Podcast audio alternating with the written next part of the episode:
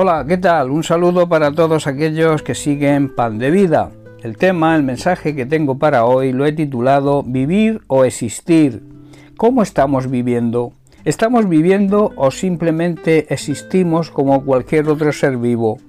Una de las causas más frecuentes de suicidio es precisamente no saber y no encontrar el propósito y el sentido a la vida. Existen personas que se limitan a sobrevivir y conforme van avanzando en su edad empiezan a sentir temor y miedo a la muerte. Esto ocurre porque viven de espaldas a Dios y por tanto no disfrutan de sus bendiciones y regalos que Él nos hace a los que sí creemos, le amamos, seguimos y servimos. Para los verdaderos creyentes, para los verdaderos hijos de Dios, un segundo de nuestra vida es un regalo y una bendición de Dios. Por este motivo nos sentimos gozosos cada mañana cuando vemos la luz de un nuevo día, porque lo consideramos un milagro y un regalo de Dios. Disfrutamos de cada segundo, cada minuto, cada hora, cada día de nuestra vida cuando vivimos unidos a Cristo.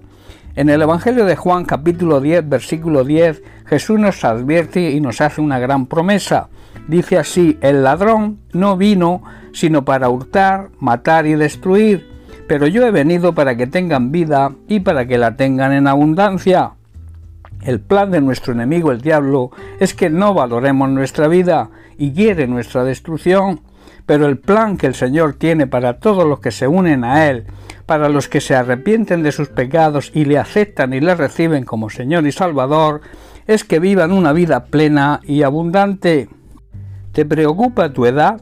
En 2 de Corintios capítulo 4 versículos 16 y 17, Pablo se dirige a la iglesia y esto es de aplicación para nosotros hoy también, y nos dice lo siguiente, por tanto no desmayamos, antes aunque este nuestro hombre exterior se va desgastando, el interior, no obstante, se renueva de día en día, porque esta leve tribulación momentánea produce en nosotros una cada vez más excelente y eterno peso de gloria.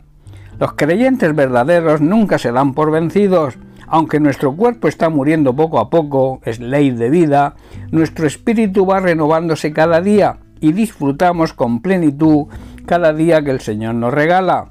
Sabemos que tenemos vida eterna, la cual la comenzamos a vivir aquí, por eso estamos gozosos. Sabemos que cuando nuestra vida física acabe, continuaremos disfrutando de una vida plena y abundante en la presencia de Dios. De ahí que nuestras dificultades actuales las consideramos pequeñas y sabemos que no durarán mucho tiempo. Esto habla de lo efímera de la vida terrenal, la cual es un proceso natural y normal y que nosotros no podemos cambiar.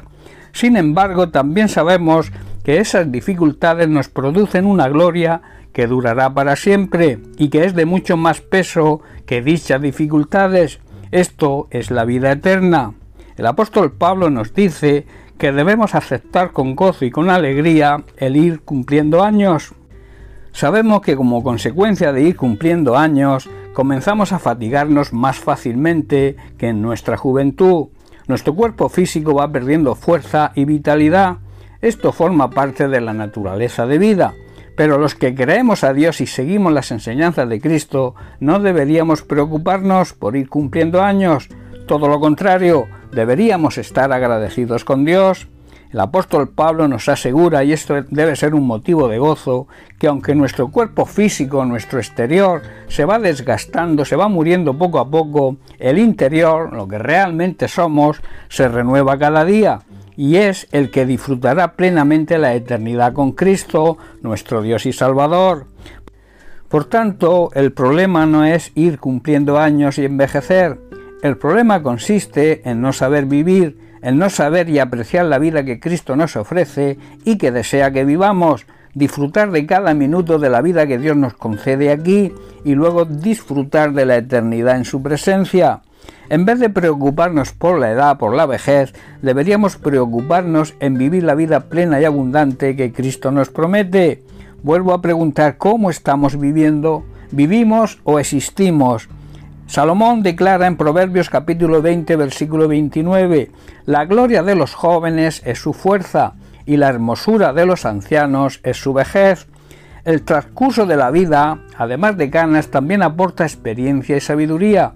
las cuales los jóvenes deben honrar, admirar, valorar y aplicar y junto con su juventud y fuerza llevar a cabo el propósito de Dios para sus vidas. Así se sentirán gozosos y sabrán valorar y disfrutar de cada minuto de esta vida terrenal. Sus vidas, por tanto, tendrán sentido. Hagamos que cada momento de nuestra vida sea maravilloso y que sea un motivo para darle las gracias a Dios y seguir creciendo en la gracia y en el conocimiento de Cristo, en la gracia y el conocimiento de su palabra. Lo que más le agrada y le complace a Dios es una vida recta, una vida honrada, dedicada a su servicio, a que el reino de Dios avance. Esta es su voluntad y esto es cumplir con su propósito. También Salomón, en el capítulo 16 de Proverbios, versículo 31, nos dice, Corona de honra es la vejez que se halla en el camino de la justicia. En otras palabras, las canas son una corona de gloria que se obtiene por llevar una vida justa. Llegar a viejo es una honra. Las canas son la corona que se gana por ser una persona justa y honrada. No te preocupes del paso de los años, vive una vida justa y honrada y disfruta de las bendiciones que Dios tiene para sus hijos, los cuales debemos vivir una vida justa y honrada. Bien, pues hasta aquí el mensaje de hoy. Que Dios te bendiga. Un abrazo.